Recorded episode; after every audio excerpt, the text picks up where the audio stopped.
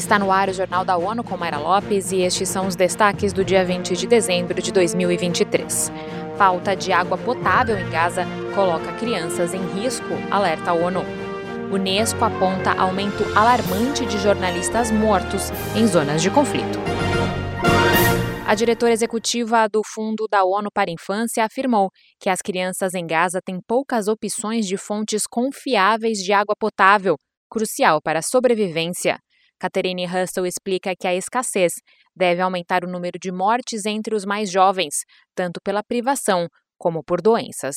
O alerta humanitário veio após mais de 10 semanas de bombardeios constantes no enclave, em resposta aos ataques terroristas do Hamas no sul de Israel. Na tentativa de escapar dos ataques, que impactaram fortemente a produção, tratamento e distribuição de água no território, mais de 1,4 milhão de pessoas foram deslocadas e buscam abrigo nas instalações da Agência da ONU para refugiados palestinos ou em locais próximos. O Unicef afirmou que as crianças recentemente deslocadas na região de Rafa recebem apenas de um litro meio a dois litros de água todos os dias, e que os serviços estão à beira do colapso. Segundo a agência, apenas para sobreviver, o mínimo estimado é de 3 litros por dia. Dados da Organização das Nações Unidas para a Ciência e Cultura revelaram que 2023 foi um ano particularmente mortal para jornalistas que trabalham em zonas de conflito, com assassinatos quase dobrando em comparação com os últimos três anos. Vamos ouvir Felipe de Carvalho. Em 2023, 65 jornalistas foram mortos no cumprimento do ofício. Pelo menos 38 deles morreram em países em conflito, em comparação com 28 em 2022 e 20 em 2021. A violência em curso no Oriente Médio é responsável por uma grande maioria das mortes relacionadas com conflitos. Segundo a Unesco, foram relatados até agora 19 assassinatos na Palestina, 3 no Líbano e 2 em Israel desde 7 de outubro. Afeganistão, Camarões, Síria e Ucrânia também registraram pelo menos duas mortes cada. Da ONU News em Nova York, Felipe de Carvalho.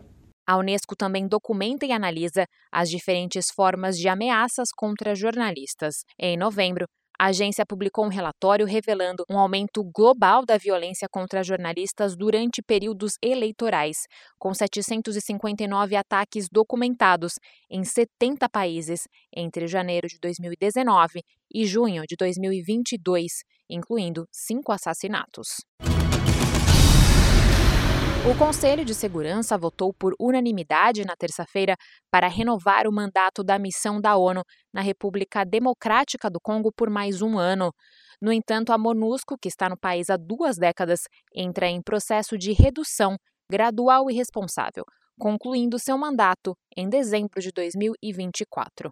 Até lá, a missão segue protegendo civis, apoiando a reforma do setor de segurança e ajudando nos processos de desarmamento, desmobilização e reintegração. A votação do Conselho ocorreu na véspera das eleições gerais na RD Congo e em meio à crescente insegurança no leste relacionada ao grupo rebelde M23. Em nota, o secretário-geral da ONU, Antônio Guterres, reafirma o apoio contínuo das Nações Unidas durante o pleito e espera a realização de eleições pacíficas, transparentes e inclusivas que consolidarão as instituições democráticas do país e colocarão no caminho para a prosperidade econômica.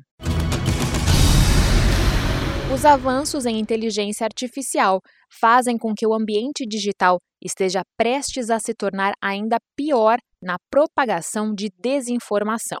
A conclusão é da subsecretária-geral da ONU para a Comunicação Global, Melissa Fleming. Nesta terça-feira, ela alertou que as ferramentas de inteligência artificial generativa permitem que grandes volumes de desinformação convincente em texto, áudio e vídeo sejam produzidos em escala, por custos baixos e pouca intervenção humana. Segundo Melissa Fleming, os algoritmos são programados para priorizar engajamento e ampliar postagens que geram revolta, o que frequentemente resulta na propagação de discurso de ódio. Ela destacou que a desinformação já está afetando os esforços de paz e segurança da ONU. Em muitas partes do mundo, as operações de paz humanitárias e políticas da organização se tornam objeto de narrativas falsas.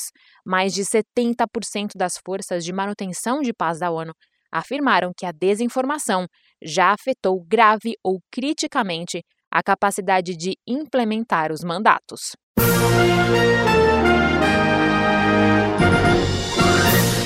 Confira mais detalhes sobre essas e outras notícias no site da ONU News Português, nas nossas redes sociais.